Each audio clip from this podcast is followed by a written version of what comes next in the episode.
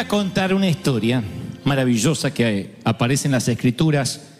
Está en Primera de capítulo 13, y dice que había un varón, es todo lo que sabemos, es un varón de Dios, que vino una palabra del Señor a él y le dijo, mira, está el rey Jeroboam quemando incienso. Y él clamó contra el altar por palabra de Jehová y dijo, altar, así ha dicho Dios. He aquí a la casa de David nacerá un hijo llamado Josías, y el cual él se levantará y sobre ti quemarán huesos de hombres. En aquel mismo día dio una señal diciendo, esta es la señal de que Jehová habló, y aquí que el altar se quebrará y la ceniza que sobre él está se derramará. Cuando el rey Jeroboam oyó esta palabra del varón de Dios, este caballero, insisto, que no sabemos cómo se llama, dice que había clamado, extendiendo su mano sobre el altar, dijo, "So- prenderlo o mándelo a la cárcel. Mas la mano que había extendido contra este profeta sin nombre se le secó. El rey dijo, prenderle, porque el profeta vino a profetizar en contra de lo que él estaba haciendo. Y señales de Dios iban apoyando a este profeta. Le dijo, tú estás quemando altar en el incienso, no eres digno de hacerlo. El rey se ofende, le dijo, prenderlo. Y cuando da la orden a sus guardias, la mano se le seca. Yo presumo que se le llena de lepra. La lepra empieza a salir desde dentro hacia afuera. Y como en una película de la momia, si la habrán visto, o de ciencia ficción, literalmente su mano se transforma en algo huesudo, lleno de hedor, pútrido, en ese mismo instante. Así que el altar se rompió, el rey no pudo enderezar más la mano, conforme el varón había dicho. Entonces el rey ahora no ordena que lo lleven preso al profeta, a este profeta sin identidad, sino que dice, te pido que ruegues ante la presencia de tu Dios para que yo restaure mi mano, mi mano vuelva a ser la de antes. Y el varón tuvo misericordia, oró Jehová y la mano del rey se le restauró, ahí en el momento, como si fuera un efecto de Hollywood. Y el rey dijo al varón de Dios, ven conmigo a casa, quiero darte un presente, quiero darte un regalo, no sé, tal vez un reloj de oro, o nombrarte ciudadano ilustre, o darte las llaves de la ciudad. Déjame honrarte, no andan profetas de Dios dando vuelta por aquí, así que permíteme que te haga mínimamente una cena. Y el varón le dice al rey, este varón que no tiene nombre, insisto, por eso se titula este mensaje el profeta anónimo, le dice al rey, aunque me dieras la mitad de tu reino, de tu casa, yo no iría contigo, rey, ni comería pan, ni bebería agua en este lugar. No porque sea un maleducado, no porque me falte gentileza, sino porque Dios me dijo, ve a hacer lo que tienes que hacer, no comas pan, no bebas agua, ni regreses por el mismo camino en que vas. Así que tengo que regresar por otro camino incluso. La historia no termina ahí. En esa misma ciudad había otro profeta, un viejo profeta. Dice la Biblia así, un viejo profeta, o un profeta viejo que da lo mismo. El cual vino su hijo y le dice, papá, llegó un varón de Dios al palacio. El profeta dice, bueno, acá el varón de Dios soy yo. Sí, pues este es otro, no sé ni de dónde vino y le habló palabras al rey. Y no sabes lo que ocurrió. Le dio una palabra en contra del rey. ¿Y qué hizo el rey? ¿Lo metió preso? No. Cuando dijo, métanlo preso, se le secó la mano. Y le tuvo que rogar al profeta que se la restaurara, si no quedaba con la mano tullida para siempre. Ahí el viejo profeta dice, wow, Este debe ser un hombre de Dios de verdad. Y pregunta, ¿y por dónde se fue? No, no, se fue por un camino, no sé por dónde. Esto le está contando el hijo al profeta viejo. ¿Por dónde se fue? Creo que se fue por un camino por allí. Y le muestra más o menos el hijo donde cree que el profeta se había ido, el muchacho este se había ido. Así que dijo el viejo profeta, ensilladme el asno. Tenía un 0 km, un, un asno del año. Y ellos le ensillaron el asno y él lo montó. Y se fue tras el varón de Dios y lo encuentra sentado debajo de un árbol. Miren qué historia bonita.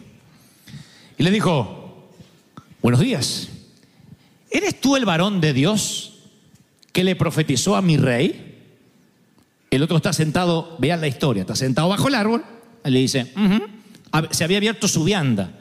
No aceptó la comida del rey, pero eso no quita que haya llevado su vianda. Así que abrió su vianda, tenía ahí un taco y tenía unas papas para acompañar o frijolitos, porque siempre hay frijolitos.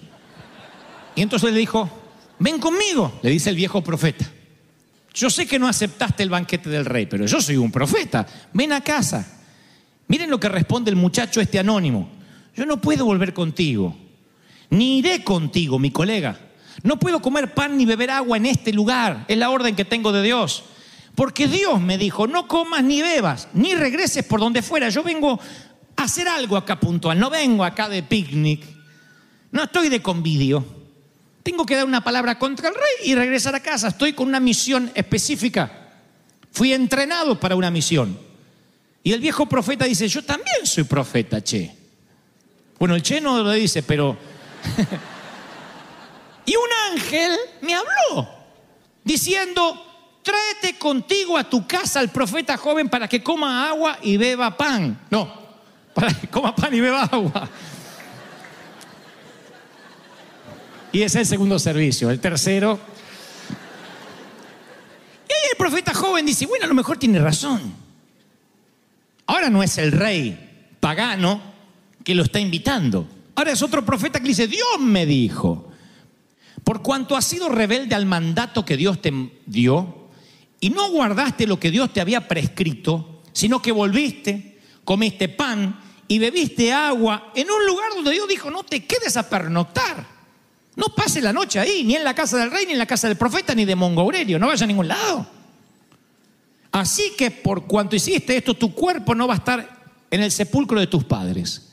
Esto significa, en lugar de morir en paz y te entierren en el panteón donde está tu mamá, tu papá, y planificar tu muerte como los profetas que decían, ya es mi hora de partida, tengo 130 años y me voy a morir.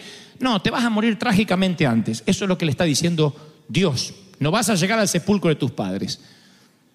El, joven profeta dice que una vez que comió pan y bebió, se subió al asno y yéndose se topó con un león en el camino y el león lo mató al muchacho. ¿eh? Y su cuerpo quedó en el camino. Como dijo Dios, nunca llegó al sepulcro de los padres y el león también junto al cuerpo. Una historia que uno dice, ¿y por qué está en la Biblia? Y yo digo siempre que todas las historias que aparecen en las escrituras, todas tienen un propósito. Y si esta historia está, es porque tiene un montón de enseñanzas y el Espíritu Santo me decía ayer por la tarde, quiero que le hables a mi pueblo y le digas lo que puede suceder cuando uno se mueve de aquello que puntualmente Dios te llamó a hacer en la vida. No hablo solo de llamado ministerial, sino exactamente para qué Dios te llamó. Hay algo para lo cual nosotros nacimos. No puedes desenfocarte en la vida porque si te cambias de nave insignia, finalmente ocasionarás muerte, tal vez no muerte física, pero muerte a tus finanzas, muerte a tu ministerio, muerte al llamado inicial. Si Dios no te llamó a hacer algo, no lo hagas. Parece infantil lo que digo, pero no, creerán cuántos hombres de Dios necesitan oír esto. Si Dios no te llamó a hacer, no lo hagas. Si no es lo que te fluye, no es lo natural. Si no te, no, si para predicar no te sale el, el hacerlo de manera chistosa, no te hagas el humorista porque va a quedar mal. Si, si, si no eres serio y te quieres hacer el serio, mm, no lo hagas porque vas a parecer estreñido de vientre, no que tienes algo de Dios para transmitir tienes que saber, este soy yo. Por eso es muy importante mirarse al espejo. Y no se miren al espejo con el traje de moda. Mírense cuando salgan de bañarse, cuando nadie los ve. Y después de decir, ah, digan...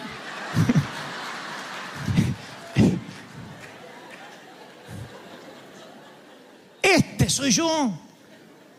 Aunque algunas cosas por la gravedad estén más bajas. Esa y ese eres tú. Eso somos. Cuando uno dice, este soy yo, a partir de ahí uno puede enfocarse en la vida. Yo me lo pregunto de tanto en tanto, ¿para qué nací? ¿Cuál es mi propósito?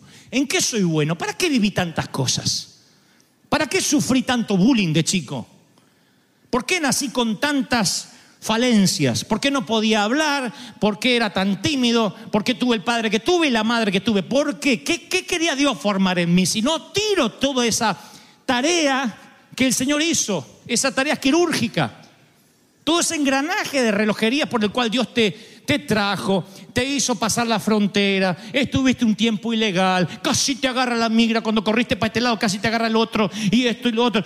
¿Para qué crees que viviste todo eso? Para forjarte, para que hoy estés parado en un lugar y diga, aquel joven que fui es el adulto que hoy es para bendecir a otros, para transmitir, para inspirar, para cambiar.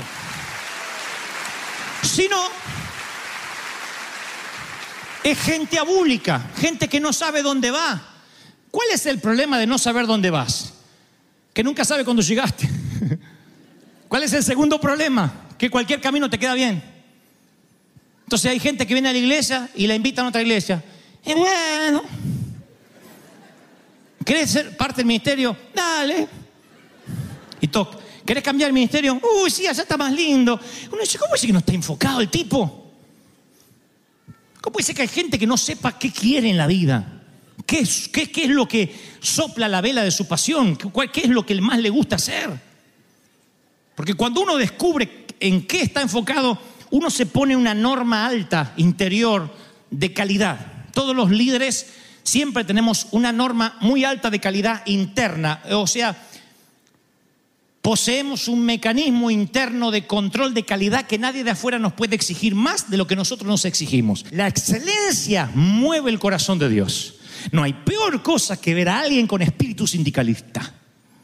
Con espíritu síndico, con espíritu de que, ¿qué es lo menos que puedo hacer y lo máximo que me puedo llevar?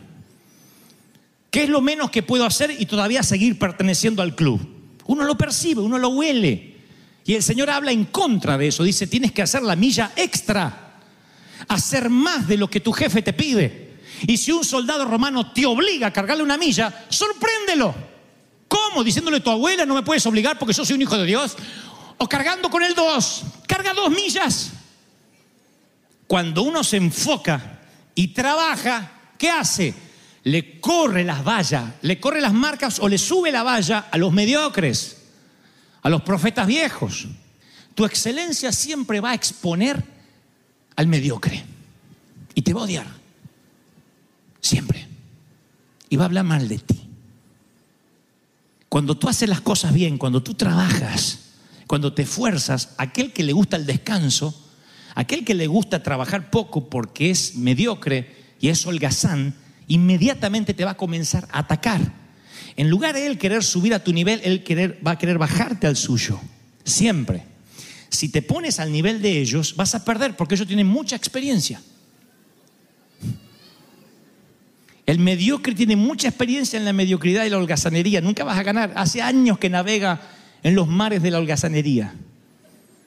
Entonces tú no puedes bajarte a su nivel. Tú tienes que seguir trabajando, enfocado. Si desconoces esto y el viejo profeta dice, pero a mí me dijo Dios, y lo escuchas y te vas a comer a la casa del viejo este, por la mañana te va a comer un león. A- a Nadie dice amén, ni, ni, ni, ni un raquítico amén, yo sé que no. Ahora, ¿por qué? Oigan, ¿por qué? ¿Por qué Dios no le deja comer ahí? ¿Dónde está el pecado? Ya, ya hizo lo que tenía que hacer el profeta, ¿ok?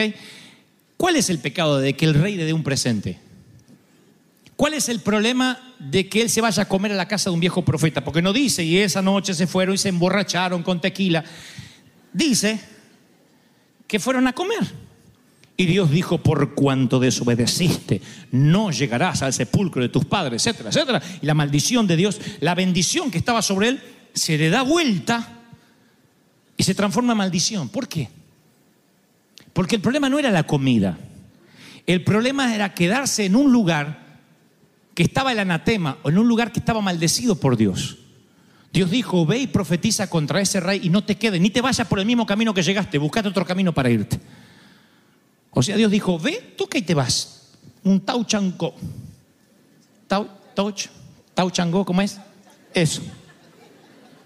Eso hacen los jóvenes, dicen, cuando no se quieren comprometer mucho. ¿Estás de novia? No, un tauchango, me dijo. Y no es que baile, profetiza y se va, ¿eh?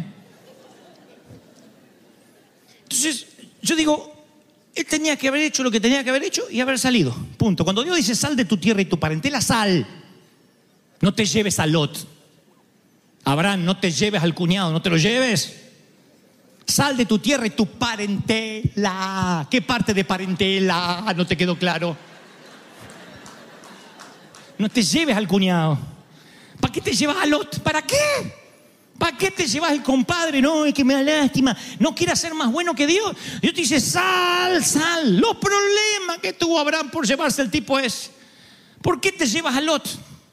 No te lleves. Cuando Dios dice, sal, sal. Despégate de la gente tóxica. Ay, es que hay que amar a la gente. Sí, por eso Cristo murió por ellos. Si lo aceptan, se van al cielo. Pero son tóxicos si se quedan cerca tuyo. Hay gente que te toxifica la atmósfera, que te rodea y te tira para abajo, te drena, te vampiriza. Entonces, si te vampiriza y te está vampirizando así todos los días, Dios dice, aléjate. Es que hay que amarlo. Ya, yo lo estoy amando. Tranquilo de que la salvación me ocupo yo. Pero aléjate. Esto es el poder del enfoque. Esto es estar enfocado en una sola cosa. Si uno se desenfoca, uno, uno, uno, uno no sabe para dónde va. Yo, les conté a ustedes que esta- estas banquetas son las que se utilizan para domar los leones. ¿Por qué no usan una silla de dos patas o, o un palo o un bastón? Siempre es una banqueta de estas. Y esto no es arbitrario, o sea, no es que ah, a veces lo usan, a veces no. No, esto lo usan porque el león, al ver cuatro patas, no sabe a cuál pata atacar. Entonces hace así el león. Algunos hacen así en la vida. Hermano, ¿te vas a casar? Sí. ¿Y vas a servir a Dios? Un día de esto. ¿Y dónde vas a vivir? No sé. Tiene una banqueta delante y no puede ver nada. Entonces el león se paraliza, el domador hace así y esto produce la división, la visión fragmentada. Si hubiera un solo palo, él ataca el palo y atrás del palo está el, el domador. Pero al haber cuatro patas, se desenfoca, se fragmenta su visión, por consecuencia no puede atacar. Y cuando uno no tiene un enfoque y una visión, se paraliza. Y, y- y miren, uno puede estar paralizado a los 20. Yo entiendo que haya muchachos acá que digan, yo estoy paralizado, porque no sé si ser ingeniero, químico, astrónomo, agrónomo, no sé. Pero cuando uno ve paralizado gente de 30, de 40, 50, papito. 62, mami. Cuando Dios habla de Pedro, es porque hay un Pedro, ¿eh? Cuando uno ve señoras paralizadas que no saben lo que quieren en la vida, que un día están bien, un día te hacen mala cara, señores que uno no sabe cómo piensan porque están desenfocados en la vida, uno se preocupa porque van a escuchar a cualquier profeta que le dice, Dios me dijo. Es lo que le pasó a este muchacho. En un momento dice que le mintió. Yo soy profeta como tú y un ángel me habló y se fue. Tienes que tener cuidado cuando te dicen Dios me dijo y violan la letra pequeña del contrato que firmaste con Dios. ¿Saben cuándo las letras pequeñas eh, cobran notoriedad en un contrato? ¿Sabían cuándo las letras pequeñas, a que nadie lee, cobran notoriedad? ¿Vieron que para entrar a algunas páginas te dice acepta, acepta? ¿Y quién lee? ¿Quién lee lo que hay que aceptar? Eh, acepto, acepto, acepto, hasta que te dejen navegar. Acepto, acepto, acepto, acepto, que le van a, acepta que le van a arrancar todos los dientes de abajo el 2 de octubre. Eh. En un año viene uno con una pinza y dice, venga a buscar los dientes que usted aceptó. Eh, Porque ni sabemos lo que aceptamos.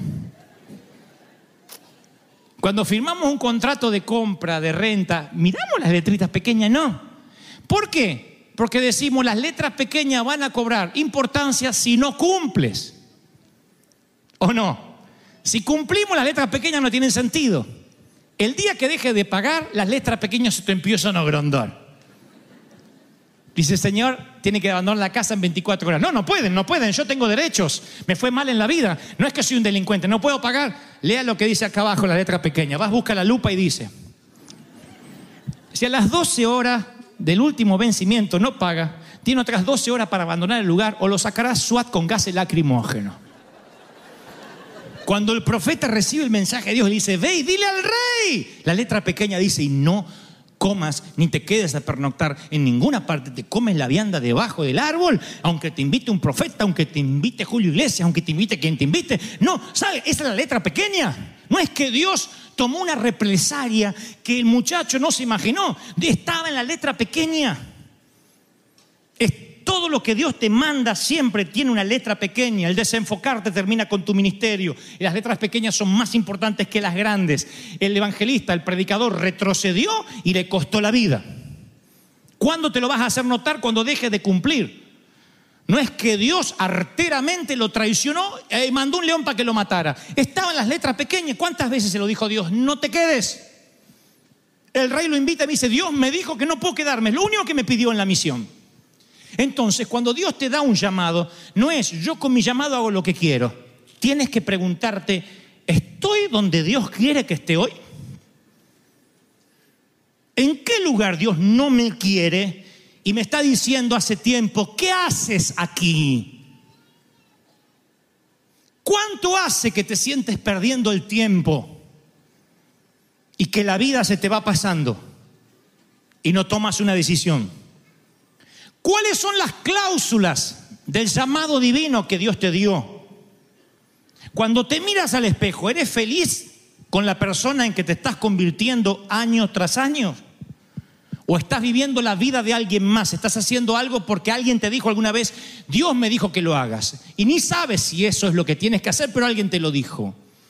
Preguntas que nos tenemos que hacer que son cruciales. Porque vamos a estar parados años frente a una banqueta así y la vida se nos va. Ojalá viviéramos 150 años, 200 años. Yo te diría, bueno, estos primeros 100, quédate quieto hasta saber bien qué vas a hacer la próxima centena. Pero la mayoría vamos a llegar con providencia divina si Cristo nos viene a buscar a su pueblo a los 90, 98, 95. Muchos se van a ir trágicamente antes. Las enfermedades al corazón se llevarán a algunos a los 50. Las arterias tapadas se llevarán a otro grupo a los 60. La depresión, la holgazanería y la falta de propósito se llevarán a mucha gente pasado los 40. Entonces es grave no saber dónde vamos. No tener un enfoque. Esto es lo que yo vine a hacer en la vida. Para esto Dios me llamó.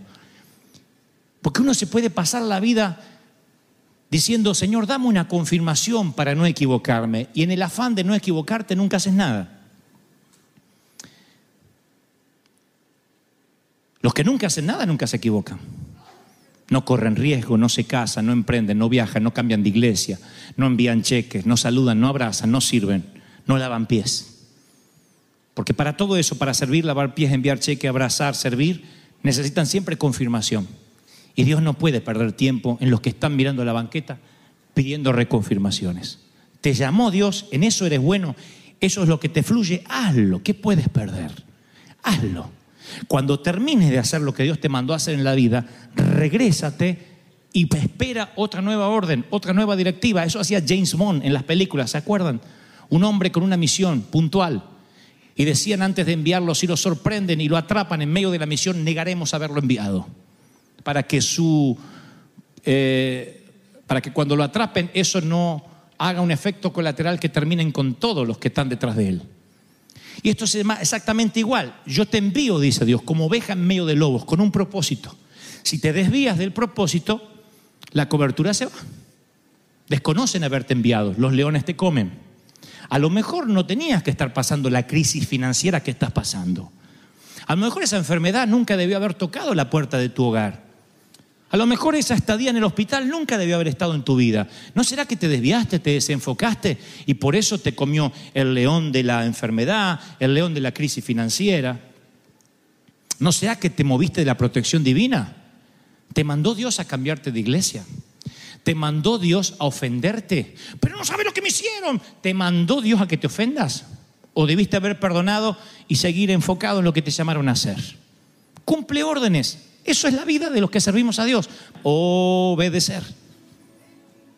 Ese es nuestro deber. Si querer ser felices. Había una canción que decía, debes obedecer. Y lo cantábamos siempre en la escuela dominical. Obedecer. ¿Cómo era? Ese es nuestro deber. ¿No te acordás? Porque, claro, yo era chiquito.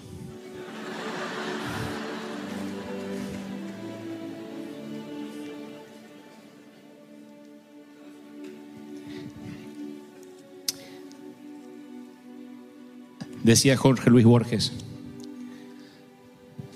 Jorge Luis Borges, ¿eh? poeta argentino. Si algún, día, si algún día muero estoy cerca tuyo, asegúrate de que en mi funeral digan que fui poeta. Asegúrate de averiguar algo sobre mí y di unas últimas palabras que tengan algo de, de prosa y de canción.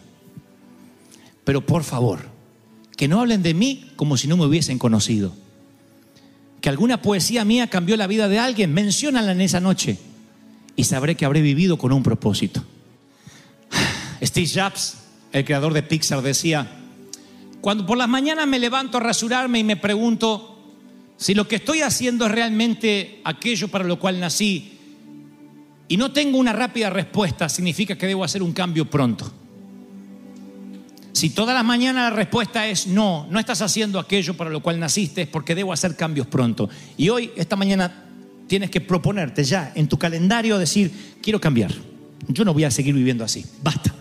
Vida gris, no. Pusilánime, no. Yo voy a cambiar. Necesitas hacer un cambio, hazlo ahora, en tu corazón, en tu mente. Yo voy a cambiar. Yo no termino la vida como la llevé hasta ahora. Yo no termino el año como lo llevé hasta este mes. El Señor me dice que te diga ahora, puntualmente, no te quedes a pasar la noche en una vida que no te pertenece. No pases la noche en una vida gris. No te quedes a comer donde no te invitaron a comer y aunque te inviten a comer, no te quedes si no es tu lugar. Busca tu lugar en el mundo. Busca tu sitio. Busca tu faro. Busca tu destino y solo todos los días de tu vida apunta a Él. Dile, Señor, ahí voy a llegar. Vamos, póngase de pie y vamos a celebrar con un aplauso al Señor de señores. Dios ha hablado esta mañana. Los que creen que Dios habló, celebren al Señor diciendo, Dios me habló.